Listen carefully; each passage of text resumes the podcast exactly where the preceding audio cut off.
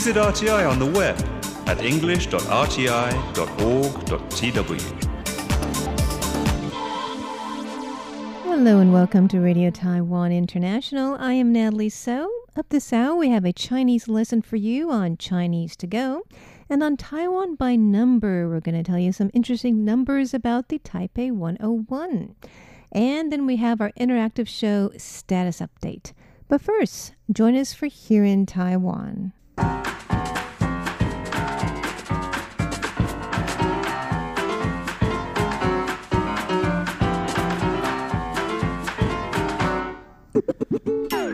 Hello and welcome to Here in Taiwan. In the studio, we have with us Leslie Liao. Hello. Paula Chow. Hello. And I am Natalie So. And today is Tuesday, June 25th. We'll be telling you about the recent anti red media protests or anti Chinese influence on the media protests. Also, some uh, big marriage trends, such as over a thousand same sex couples marrying in the first month and two divorcing. And uh, President Tsai and the premier share some of their personal habits publicly. And um, we'll be telling some things you can do on a rainy day in Taipei. Those stories and more coming up next.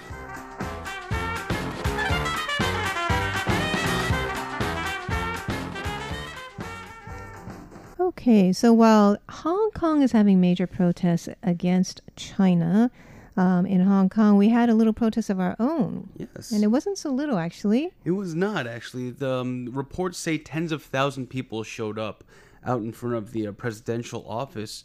And uh, this protest, funnily enough, that you mentioned Hong Kong, came out mainly, I think, in big part due to the Hong Kong protests, uh, highlighting a lot of the Chinese influence that uh, Taiwan's media has. Um, now, this happened over the weekend during large rainstorms, and if you see some of the pictures, there's a bunch of people holding umbrellas outside of the presidential office, and um, the umbrella has bec- such since become a symbol of democracy and uh, the fight for democracy, especially in Hong Kong. So a lot of people were saying it's very symbolic um, in that regard. That's true. And actually, it's because some media outlets in Taiwan gave very little coverage to the Hong Kong protests. Yes. And so that kind of highlighted the fact that they must be influenced by China. Yes. Right? This protest in particular was organized by Taiwanese YouTube celebrity Holger Chen, Chen Zihan, and New Power Party legislator Huang Guochang. Now, as you know, Huang Guochang has been very uh, outspoken in the past about transparency and Chinese influence, and these people turned out mostly in opposition of the Want Want China Times media group, which was the Wang Wang Jituan. They own some of the um, the China newspapers. Times, they have the, yeah, the CTI TV, which has been seen as very, very pro China in the past ye- few years, I dare say. Um, lots and lots of people showed out for this. And uh, one of the highlights of the protest was just how, I want to say, well behaved it was, I guess. An hour after the protest finished, even in the rain, people online posted pictures of the Ketagalan Boulevard, which is this huge, huge road right outside the presidential palace, and it's absolutely spotless. Um, That's amazing. Yeah. And um, I mean, people are upset, but they, they still keep things clean. right? They know how to keep things clean. And this is actually, you know, also another reflection of this whole attitude of this entire movement that's coming up because of Hong Kong. Because in Hong Kong, also, millions of people came out, but they've also been known to not leave any trash in their That's wake. true. And uh, I guess people uh, on in the Taiwan protest took a page out of their book and left the uh, the place absolutely spotless, and people are praising that very, very much. Well, I think it's a great idea, right? If you're going to make your voice heard, you want to have make a good impression too, right? Yes, yeah, right. Not like you're just being crazy and, and irrational. You know, you don't want to be the, the, the, the kid who's in the supermarket crying and yelling and right, screaming just a in the middle of the tantrum or something. Yeah. it's something well thought out, right? Exactly.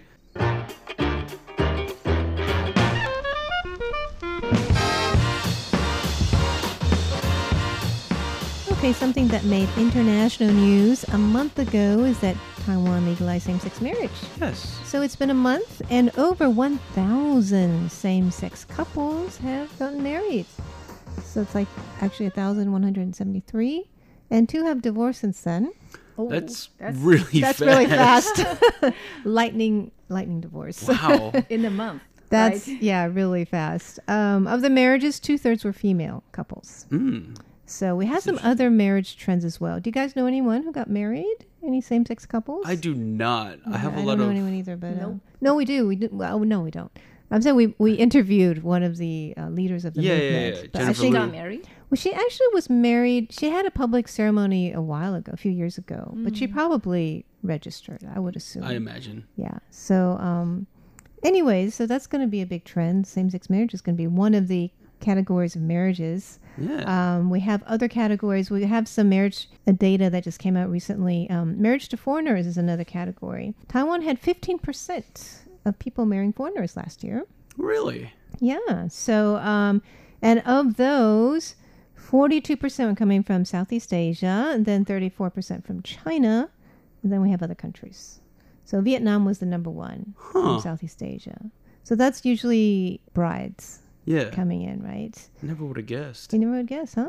Okay. And uh, do you know a lot of like transnational marriages? I guess I do.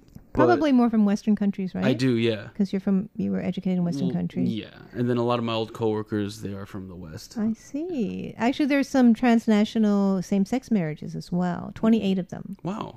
So of the over a thousand, and then divorces. Okay, there's some um, figures out for that.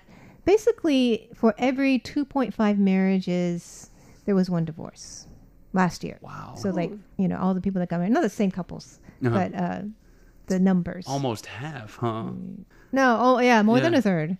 Yeah, just yeah, a almost, little bit yeah, over a third. That's a lot, actually. that is quite a bit. So It's Yeah. almost, Think twice before you get married. marriage is not easy sometimes. You have your ups and downs. you know, it's just it goes back to that whole two steps forward, one steps backward thing. right? I mean, you get two people who are different gender, well, not even the same gender, I guess, and you live together and you have life together. Yeah. And things can go wrong, right? You may not be able to keep the commitment.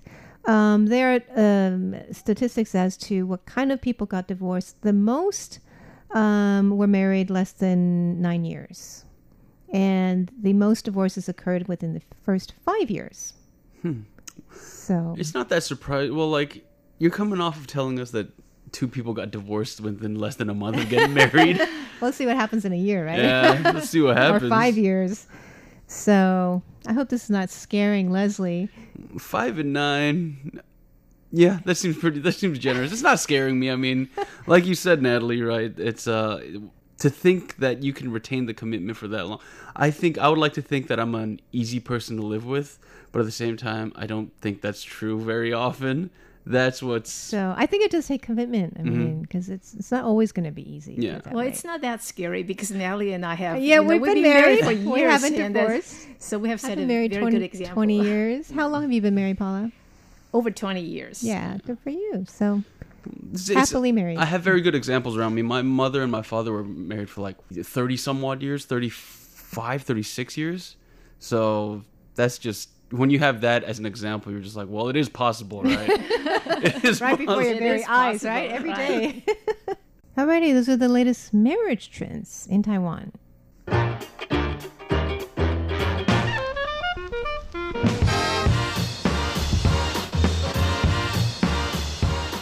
Okay, President Tsai and our premier are coming out in public sharing about little things about their private lives, like uh, how they drive and what kind of TV shows they watch. Tell us about this, Paula. Right. The president uh, really enjoys driving, and you know, actually, she she drove um, to school when she was a college student, and she said in in the interview recently that she actually grew up in a car repair shop. Well, she said that her father is a car mechanic. A- Actually, I think she um, underestimated that because actually she grew up in a very you know Wealthy home. environment. So in Taiwan, if you drove to college, that was the big That's deal, something right? really if you have big. your own car. Well, think about this 40 years ago. You know, she drove um, to college. And then she said that she, um, talking about her driving ha- habits, she said she doesn't like um, people who fail to put their turn signal on. No, that That's really bad. And she doesn't like people is who- bad. who sits um, right next to her or behind her. And she likes, you know, driving all by herself. And that's because Behind her? Like I guess In is back it in the seat? passenger seat. Yeah, passenger seat. Oh. No, There's she doesn't there's like only that. one spot that you can sit Right. in President Tsai's car. and she says she doesn't use the map and then she prefers turning the car stereo on really loud and that's the reason why she you know she she wants to you know drive all by herself alone in the car. Interesting. That's but she really doesn't interesting. have to drive anymore, does she? I didn't I'm think sure so. she gets driven around. But but she Chauffeured I around. remember she um, did tell the media that she enjoys driving a lot and she Ah. usually drives um, you know pretty fast. Oh my goodness. Interesting. Sounds like she needs her personal space, like the music and the space. It just uh, fascinates me that, that there's only one spot in her car that she will let you sit in. That's which is the farthest from her. which That's is the diagonally, furthest right? from her. Oh, can you imagine? I just I have That's a bad interesting. She could probably feel the person like vibration. You know, there's the presence if they're behind or next to her. Probably. that bothers her. I just I had this bad fantasy just now where I'm like I'm on the road and then someone cuts me off and then I get into a big road rage fit and then all of a sudden it's, It's President President Tsai. Well, the president got her driver's license when she was 18, and her father, you know, wanted to teach her how to um, repair cars, but she did try, but not successful. Oh, Right. I, I So know. her father gave I up. tried to learn that too, but I always forgot everything I learned. My husband tries to teach me these days, and I'm always forgetful. she couldn't fix a car so she became president. Yeah. You know, it's not a bad alternative. really. and what about our premiere? What's going on with him? Okay, um, Premier enjoys watching films and and and the soap opera. Recently, uh, he told the media that he has watched uh, The Good Wife, which is an American um, legal drama, and he also watched The Yanxi Palace, which is a, a Chinese soap opera, and he also said he has watched The Avengers. And the reason why is because um, cute. no, sh- he has emphasized the importance of getting in touch with the public ever since um, he took office in January. So um, he, he does that all the time. Whenever, well, he pretty much watches everything that uh, you know his wife and his daughters watch, and Well, he good for says it's one way him. to I mean, it's an you know, get open-mindedness, touch with the right? public. Right. Yes. And usually, you know, on social media, he's actually quite fun. He has a lot of, you know, on his Twitter account, a lot of him dressed up in all kinds of outfits and uh, just very Wackadoo. trendy. Yeah. So, I mean, he's like in his 60s. Yes, I think so. Yes. So. That's a very wide range of the hobbies, like f- uh, from Avengers to, To- to to the Good Palace. Wife, to the Yanxi Palace. Those genres are have absolutely nothing to do with each Maybe other. it's all his kids, right? Like, I watch this and I watch this Yeah. and get my dad to watch it with can me. just sit there and be like, okay, yes, I get this. right. But did you guys watch? I mean, you know, any? I watch the those Avengers.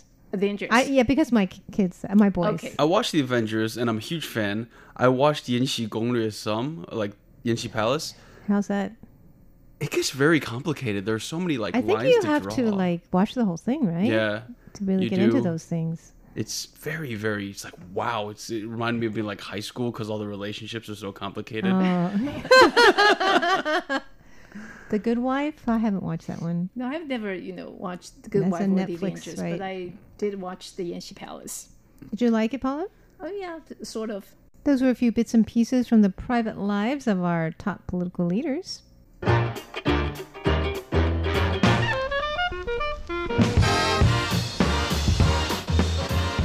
Okay, there was a sad love story that made the news recently. It happened at 7 Eleven. Tell us about this. So I don't know about you guys, but I would do anything for love, and apparently that was the subject of an online discussion board, and one story in particular went viral and uh, got a lot of attention. So apparently, one Taiwanese man he went to his local 7-Eleven one day two years ago, and he saw a girl behind the counter that he really really liked. He's like, "Wow, she was so beautiful."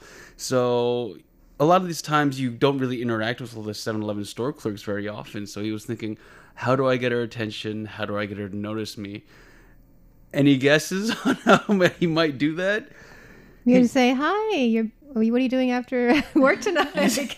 You see, he's not. He didn't think that simplistically as you did, um, Nat, because he actually went for the most memorable order. So what he did was he went to the counter and he ordered a coffee with five spoonfuls of sugar. Oh my God. And she was just like, and the girl behind the counter asked, "Isn't that going to be too sweet?" And he laid the line, "Not as sweet as you," and that won a smile from her, and that prompted him to do the same thing every day for the next two years. And did he Well, say that two every years. day? I guess so. It did. Oh my god. that wasn't really the point But of did his he story. ever ask her out during this? It doesn't. I don't think so. If he did it for two two years, I'm guessing he didn't. Right, Because right. after two years, he said he was diagnosed with diabetes.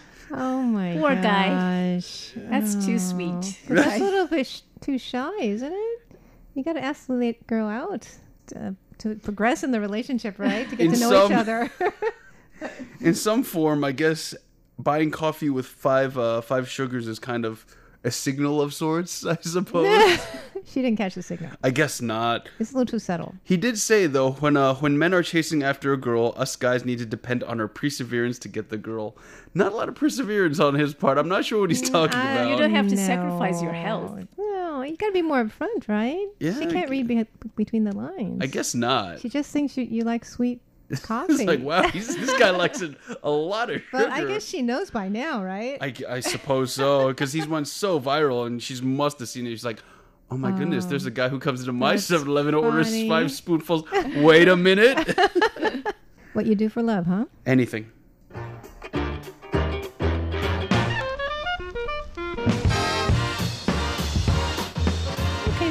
Interesting article on the News Lens about what to do on a rainy day. It's been raining lately, which actually I like because it's a lot cooler.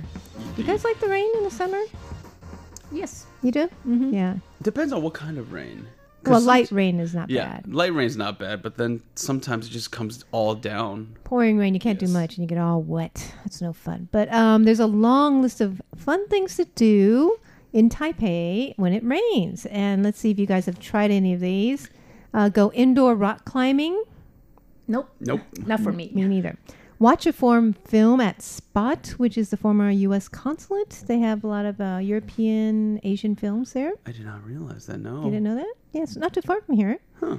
Or watch an old movie. Taipei has a lot of second-run movie theaters where they have older movies, not that old, Mm-hmm. but um, and you some theaters let you watch as much as you want at low prices. I've done that one. You've done that one. Yeah, very nice. Um, chill out to some jazz. There's a lot of live jazz performances around Taipei. Mm-hmm. Go to a comedy night. You can probably hear our old um, colleague um, Charlie performing. he sometimes performs there. Um, and then, or go to a creative park. So there's quite a few of them. Songshan Creative Park, Huashan. Mm-hmm. They're kind of like shopping areas, but they have exhibits, they have museums, a lot of cool boutiques and plazas. Go to karaoke. I haven't done that in a long time. I've done that a lot. you don't know. I've Read done a that book? maybe last week. Read a book. Read a book. Take a That's something to do. Yeah, I do that all the time. Uh, laser tag. No, I have You haven't not done actually. that? No, no, You no. should check it out. That's you get a big group of friends to go with you, and then you can go to one of those places. We do escape rooms. Is that on there? Uh, no. Okay. What is that? Escape rooms are it's exactly what it sounds like. So you pay to get yourself locked into a room and you have to find a way to get out.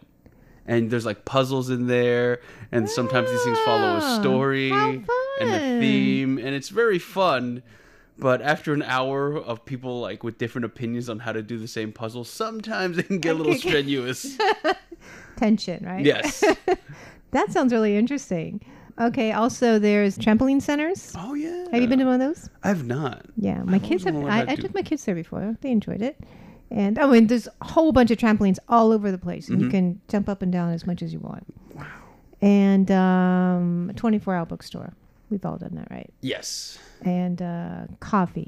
Get some coffee at one of our wonderful cafes, or you can go to the holiday flower market at Jianguo. Right You guys must have been there, right? Yes. Yeah. So those are some things to do on a rainy day. Anything to add? I added mine. I like that escape room. Reading, right? Reading. Yes. Or cooking. Sleeping. Trying a new recipe.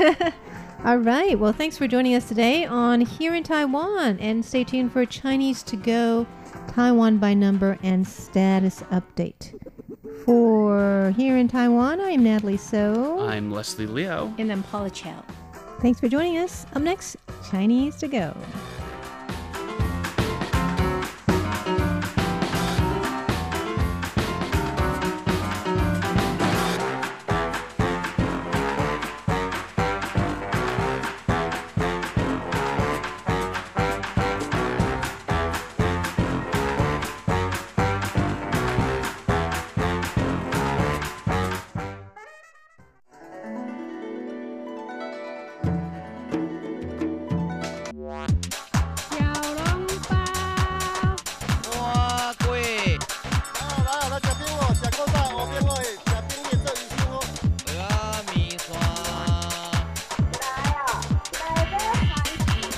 Chinese to go.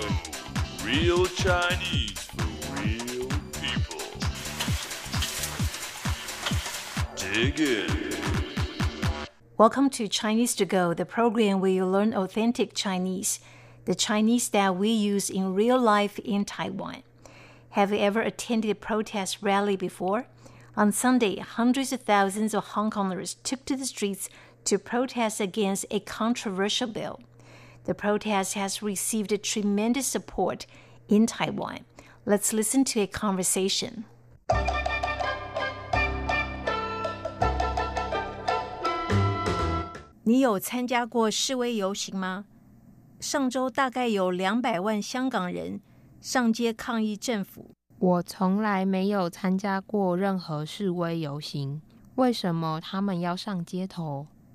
大规模的示威游行都是因为老百姓不满意政府。我不满意政府，我也要上街抗议。台湾是一个民主国家，任何人都可以表达不满。Right？你有参加过示威游行吗？Have you ever attended a protest rally before？你 you 参加 to attend to participate in some events。示威 to protest，示威游行 a protest rally。上周大概有两百万香港人上街抗议政府。About two million Hong Kongers took to the streets last week to protest against the government. 上周 last week. 上 usually means up, but here it means last one or the previous week.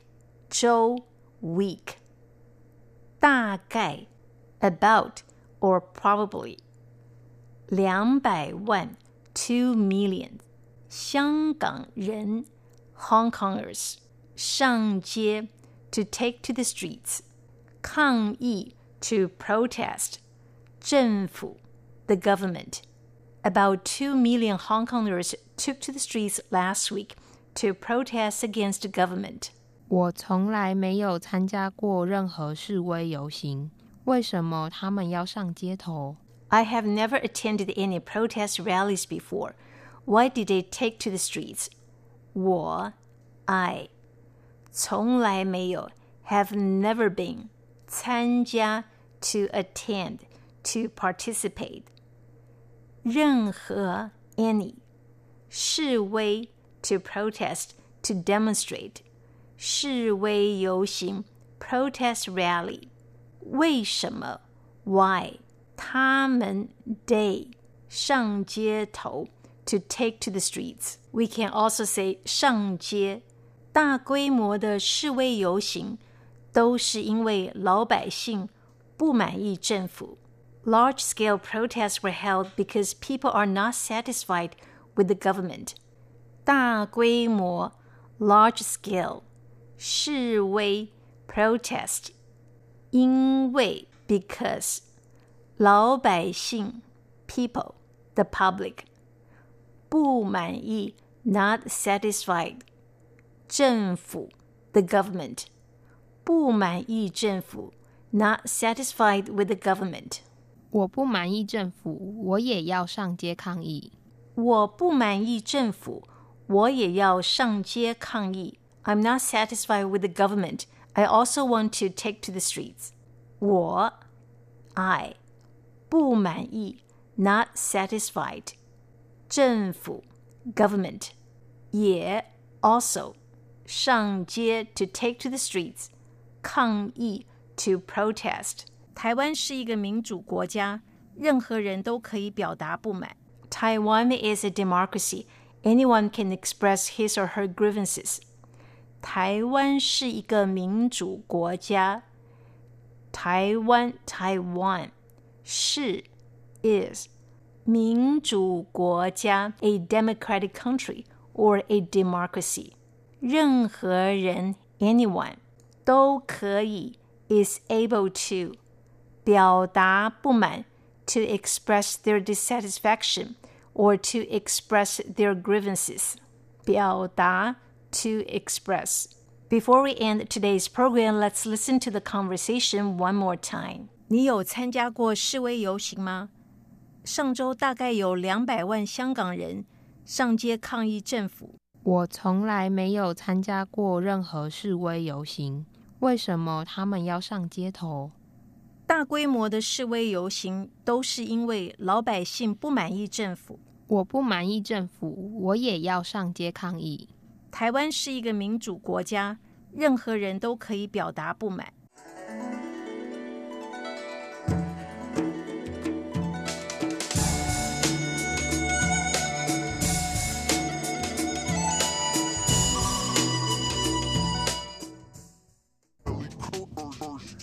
This is Status Update.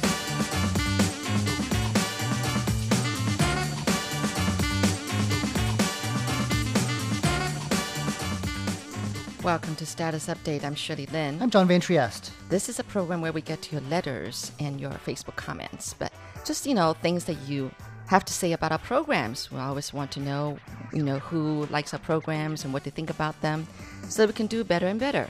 But before we get to your letters, though, we're going to update our status. Mm, and I understand you have a very important announcement. Congratulations, by the way, before we get into it. Uh, you have- Okay. you have some good news. Yes, thank you. It's my daughter, my second daughter, is getting married. Wow. Yes, How does she- that feel? Um, Is your it- oldest married? No, no, not yet. She's actually she's about to go steady. Let's put it that Okay. way. So this is the first It's a one? secret, but yeah, this is the first one. It's the second daughter. She's uh, been dating two years, and Well, that's kind of a bit short for getting married. yeah. How do you feel about that? Uh, I, I I think that's fine. I mean, Okay. it, you know, actually, it only took me and my husband dating not even a year, Wow. and then we yeah, you just proposed. knew. Oh, yeah. wow, wow. That's special. I think a lot of people go years and years and years before going, you know what? We might as well make this official. Yeah, you know, John and I didn't get married till we were twenty nine. Just to be clear to our listeners, his, Yes. her husband's name is also John. Right, No my, my. John. Let's just say Big John. Okay, Okay. okay. and then um, my my daughter though, she's getting married at 23. Wow. How, what, is that is that about where you were? Um, no, I was I, I was married at 29. Okay. Yeah. Well, it's so- an early start. But Um, yeah, um, you know, um, I was excited on the day, and we knew like three weeks before from you know uh, her. oh, gosh, I should say fiance now. Um, kind of um, gave us a asked heads up. some permission beforehand. Well, yeah. Well, he no, he didn't actually ask permission. It was more like you know, but um, yeah, I'm calling to let you know that I'm going to propose to your daughter on June 13th. Okay. so, you know, um, his parents and uh, Big John and I, we're great, great friends. We're Well, that makes it easier. Friends. So, you, so you've known him, the fiance, for a long time, then? I guess. yeah, yeah, you Okay. can say that. Yeah, okay. They kind of, they kind of grew up together. I mean, you know, well, since what high school, junior Okay. high. So they've known each other too for a long time before they actually went steady for two years. Okay. Well, that makes it easier to decide to get married, then, I guess, if you've known each other for that long. Right, right, right. That makes sense. Mm. And you but, filmed the um, whole thing. And and put it on Facebook. Uh, we were all like, "Wow!" You're- Because you told us, you told us the night, the day before it happened, and we were all Yes. like, "Ooh, fingers crossed, fingers crossed!" Right. in the office. I had no idea that's how it was going to turn out. Um, we were told to, I mean, both sides of the parents were told to be there by 7:35, and we just, I just assumed that we were going to propose uh, at 7:30, and so it would be, you know, after the proposal that we would just show up. But no, it, I guess it got delayed or something like that.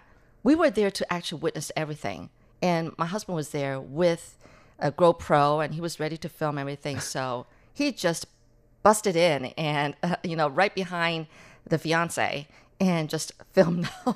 I, I didn't get to see the whole film. So what what happened? Was it like did did your daughter know that you guys were there from the beginning, or were you hiding somewhere and waiting to pop out and go Oh yeah. surprise? oh yeah, we we hid somewhere. You hid somewhere. So yeah, was we this- waited for the cue. So the Yes. proposal happened, and then everyone. By the way, everyone's here. Yeah. so, um, you know, uh, if you could tell from the video, she was totally in shock. wow, I'm sure. That's She, a- she did not expect it at all. She thought it was going to be year end when she was going to be proposed to. So, oh, so it she had some idea this was coming, but didn't know when. Right. And not this soon. So she was in total shock. Oh. And then, let alone that when she turned around and saw a whole mob of people behind her, she just, she just, you know, just freaked out. But anyway, um, yeah. So she didn't know what to do with herself Mm. because, uh, you know, when because uh, the fiance was singing to her. Oh, he Uh, he with a song. played, yeah, he played on the guitar and he was singing to her. And I saw her just looking down at the cards and all the gifts everybody was giving her. And I, she's she's a shy person in, Mm-hmm. in, in that kind of moment, you know. So she just didn't know what to do with herself. And actually, this is really weird, but um, the fiance's mom actually knows my daughter really well. I mean, they chatted a lot, and Mm. Right. you know, she really likes my daughter and everything. They would just chat, chat about anything and everything. So she could almost guess that that's how my daughter's reaction was going to be. Mm-hmm. You know, afterwards, she told she was telling me this is just so weird. It's just really, really funny. But to think that she's going to be calling her mom, you know, in three months' Oh. time. And so it's going to be in three months. yeah, it's probably going to be either in September or October. So very soon. That's the first one. So how do you feel as a mother? Well, like I was saying, I was excited on the day that she was proposed, but the next day I started getting really uptight because I'm thinking about all the things that we have to do in preparation for the wedding and everything. oh, And I, de- I decided to tell myself that I'm just going to live one day at a time and not think so much. Hmm. Sure, okay? sure.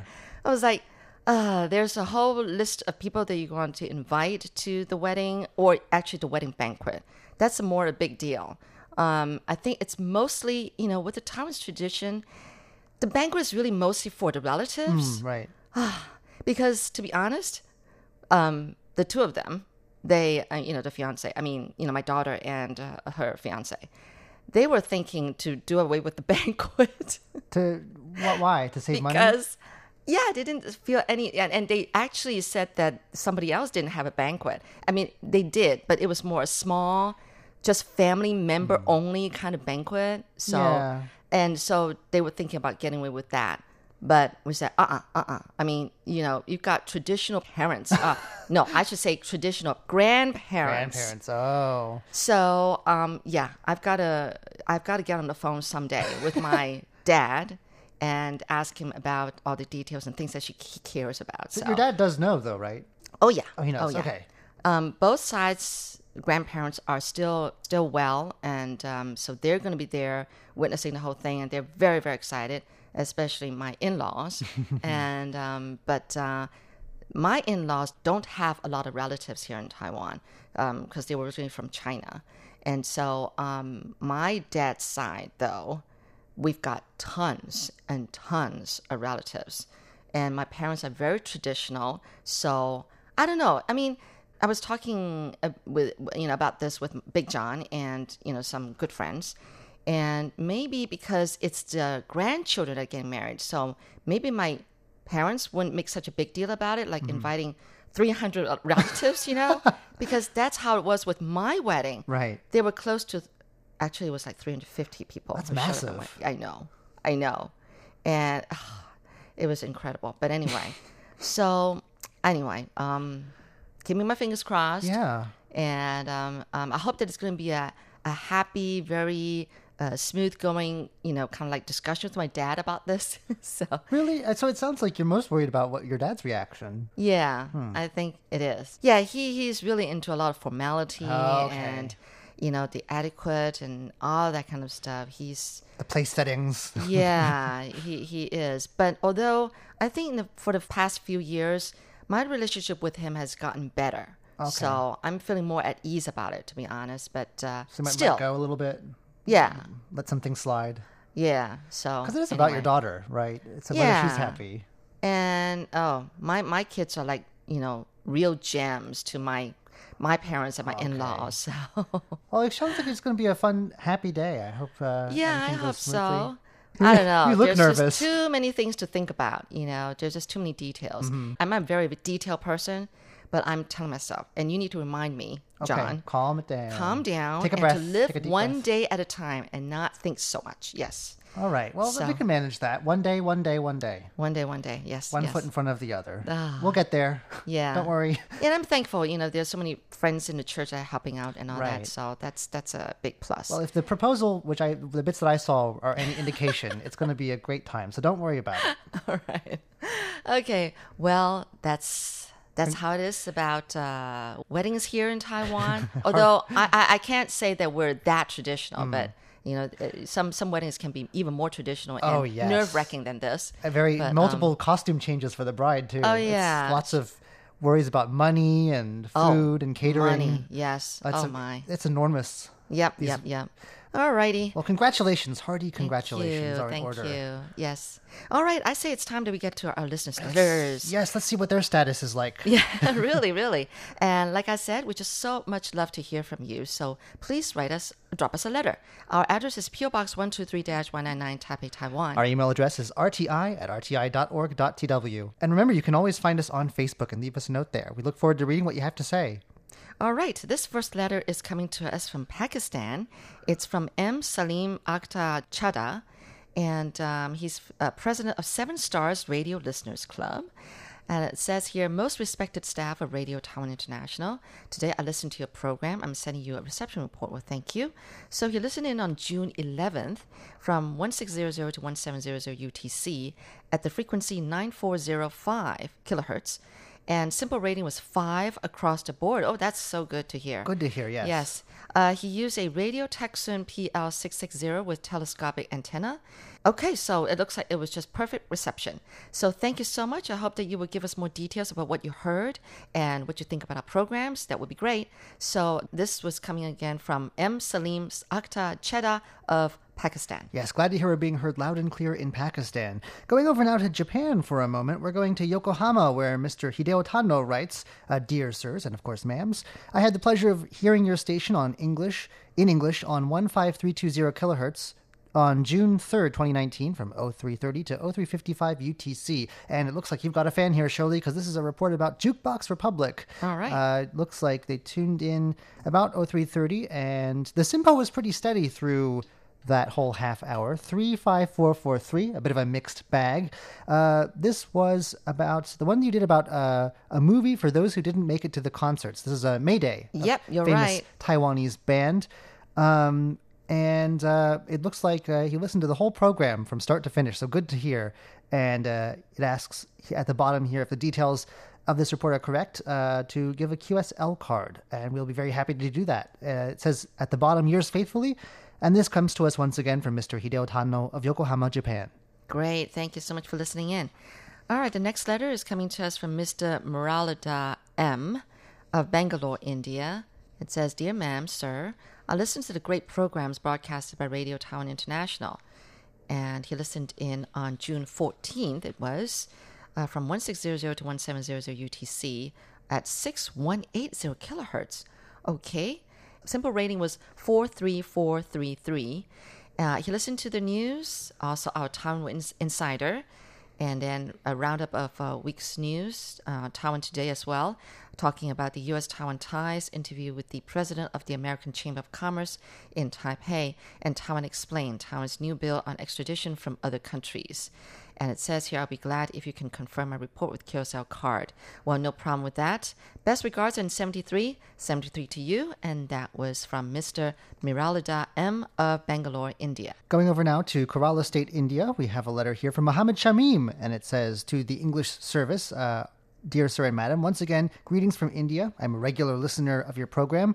I am reporting reception of your station, uh, RTI English service, via shortwave on 9405 kilohertz from 1600 to 1700 UTC on June 11th, 2019. If you find the enclosed program details to be correct, I would appreciate your confirmation as a verification QSL card or letter to confirm my monitoring. And to start off with, though, it says under program details, uh, there was Paula Chow and team with the news, containing reports from Taiwan, China, and the UK. After that, Andrew Ryan and team with Here in Taiwan, uh, containing reports from Taiwan. Uh, the third item was a female voice with Chinese to go. That's Paula Chow, uh, our head of the English service here, containing topics about the Dragon Boat Festival. Uh, and in the fourth item was Natalie Tso and team with Taiwan by Number, containing a report about how many iPhones in Taiwan. And finally, it was us with status update with reports from Taiwan, listeners' letters from India, the UK, Japan, and a song, also the address.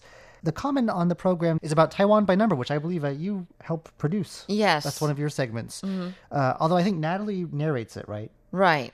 But you're all you do. You're the research team. Yeah, you can say that. And it says Taiwan by number was superb. Keep it up. And it also comments on the signal. Today, your signal on 9405 kilohertz was good for reception in my area. Well, we're very glad to hear that. That comes to us once again from Mohammed Shamim of Kerala State, India. All right, now we go over to Japan. This is coming to us from Mikio Kohara of Osaka, Japan. It says here, I had the pleasure of listening to your English language broadcasting um, on June 10th. And he listened in on 0300 to 0400 UTC at the frequency 15320 kilohertz. Simple rating was 34333 to 33332. And uh, he listened in on the news about 1 million people protest in Hong Kong against the proposed new Chinese extradition law. It was the largest demonstration. President Tsai says that Taiwan would not accept China's one country, two systems formula. And then also about the EVA air flight attendants calling for better working conditions. And then here in Taiwan, we talked about the media such as movies and videos, working life in Taiwan compared to the mainland China, Taiwan highway and driver situation, natural tourism in Taiwan compared to Hokkaido in Japan, also travelers from Asian countries such as Muslim people of Indonesia. And then Feast Meets West talking about the everyday food, mixed meal, bread and cake and sugar tea in Taiwan. Yummy. Mm. And then my program, music program called Jukebox Republic, introduced three songs. And then under comments, it says this is a monthly report for Southeast Asia. The condition uh, was fair to poor for listening. Japanese service to the Southwest Asia of NHK World Radio was on the same frequency. And there were times when there was considerable interference, especially in the second half. It was a music and song NH- NHK program time, so it was difficult to listen to the RTI because it was all mixed up. And then more comments here. It says it will be eh, the rainy season from now on in June, and it's also a season of rice planting. I don't like rain, but if there's no rain, rice will wither, and it will not be possible to harvest in autumn. So it is expected for farmers to have adequate rainfall. Oh, good. Yeah. Well, if you need any extra, we can send some over. We've got Really? plenty of rain. I think we're supposed to rain again all this Oh week, isn't it? no. Yeah. We had a little break there around the weekend, but Yes, it's- yes. we're getting. I don't know. It's rainy season here too. What can you say? Right. All right. Well, I should welcome the rain. I okay, shouldn't yes. be so negative. We need our we need our rice harvest as well. Exactly, exactly. Okay, so that was again Mikio Kohara of Osaka, Japan. Staying in Japan now, we're going over to Nagasaki, where Hayato Furukawa has sent us a very beautiful handwritten note here about our June 9th broadcast from 1200 to 1300. Uh, this is Japan time. Um, on the, under details of the program, it says that there was a time signal, opening music, ID, program opening announcements, then a talk program, which is probably here in Taiwan, uh, another ID with some music, and Taiwanese male and female announcers. Uh, topics included orange, oranges. Okay. I'm not sure. I don't quite remember an orange item, but uh, I don't think I was on that day. Uh, then there was ending music, an address, and uh, URL, Facebook, etc. Um, pretty average reception. Threes across the board there. Not the best, but it does say under impressions of my program uh, that this is his sixth report this year. So that's good news. Mm. Uh, thank you, and please do keep listening. And it says, I'll report to you again. We look forward to hearing from you. That comes to us once again from Hayato Furukawa of Nagasaki, Japan. Well, thank you so much for tuning in to Status Update. We so much love to hear from you, and thank you for your letters and comments. And do continue to write us and let us know what you think about our programs. Our address is PO Box 123 199 Taipei, Taiwan. Our email address is rti at rti.org.tw. And remember, you can always leave us a comment on Facebook letting us know what you think. We look forward to hearing what you have to say. Until next week, I'm Shirley Lin. I am John Van Trieste. Goodbye. Bye.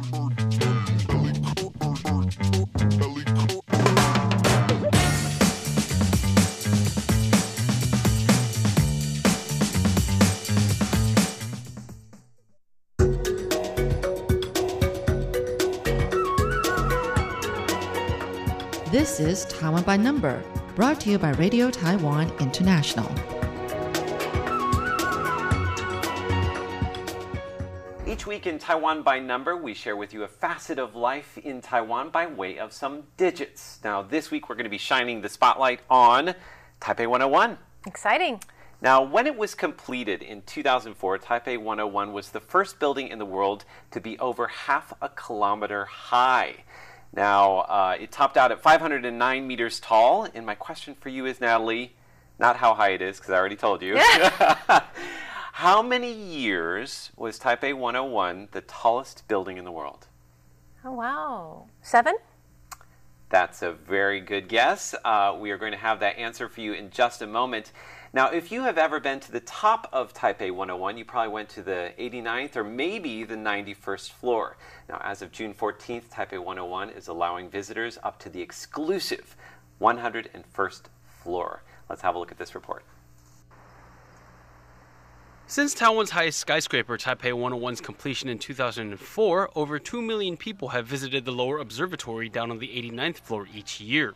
Since it can only accommodate around 10,000 visitors a day, guests sometimes have to wait for up to half an hour before going up. But now visitors can bypass the queue and go even higher. Taipei 101 President Angela Chang says that starting on June 14th, guests will be allowed into the observatory at the peak of it all, the once exclusive 101st floor in the highest outdoor observatory in Asia. There are a few caveats. Space is limited, and at first, only 36 people will be allowed up each day. Each visit will only last 40 minutes. Bookings must be made at least one day in advance. Once there, visitors have to put on safety gear to step out into the 460 meter high outdoor roof area. A visit up top is pricey too. While a ticket to the 89th floor only costs 600 new Taiwan dollars, or around 19 US dollars, a ticket to the 101st floor is 3,000 new Taiwan dollars, or 95 US dollars per person. That may seem like a lot, but for that price, you'll be granted access to a place that once only opened to the likes of former U.S. President Bill Clinton and Hollywood superstar Will Smith. Wow, you have to wear a harness. It's kind of scary, huh? Must Yeah. be really high up there. Not for the faint of heart. now, before we watch that video, I asked you how many years was Taipei 101 the world's tallest building, and you said seven years? Right. All right, have a look at the answer. Oh, I was close. Six years. You were very close. Now, uh, it was the tallest building in the world for six years, from 2004 to 2010, when it was surpassed by the Burj Khalifa in Dubai, which is still the world's tallest building.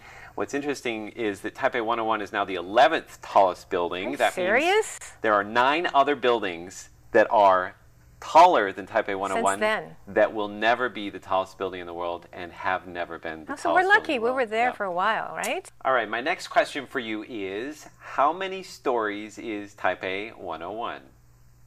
101? that makes sense, right? That's an excellent guess. Well, let's have a look at the answer. Oh, it's 106. Yes. Where do the other five floors come from? Well, actually, the other five floors, I may be cheating a little bit. The other five floors Basement? are all basement floors, parking garage. Oh, I don't know those counted. Counts to me. That's all that You just want to make it hard for me to guess. All right. I get it. Uh, a couple more questions.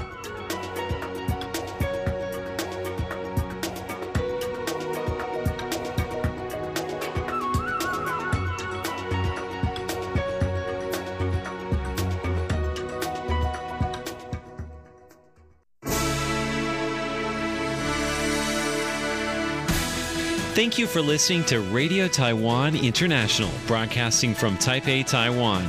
Check out our website at english.rti.org.tw. Again, that's english.rti.org.tw for the latest news and features from Taiwan. You can also listen to our programs and watch videos as well. Our 60 minute English language program can also be heard every day at the following times and frequencies. In southern China and South Asia from 1600 to 1700 UTC on 6180 kilohertz.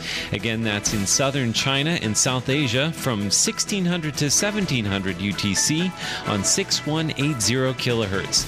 And in Southeast Asia from 0300 to 0400 UTC on 15320 kilohertz. Again, that's in Southeast Asia from 0300 to 0400 UTC on 15320 kilohertz. We'd love to hear from you. Please send your comments to P.O. Box 123 199, Taipei, Taiwan. Again, that's P.O. Box 123 199, Taipei, Taiwan. Or send an email to rti at rti.org.tw. Again, that's rti at rti.org.tw. Also, visit us on Facebook. The address is fb.me forward slash Radio Taiwan International. Once again, on Facebook, we're located at fb.me forward slash Radio Taiwan International for videos, photos, and news of interest from Taiwan. Thank you once again for listening to Radio Taiwan International.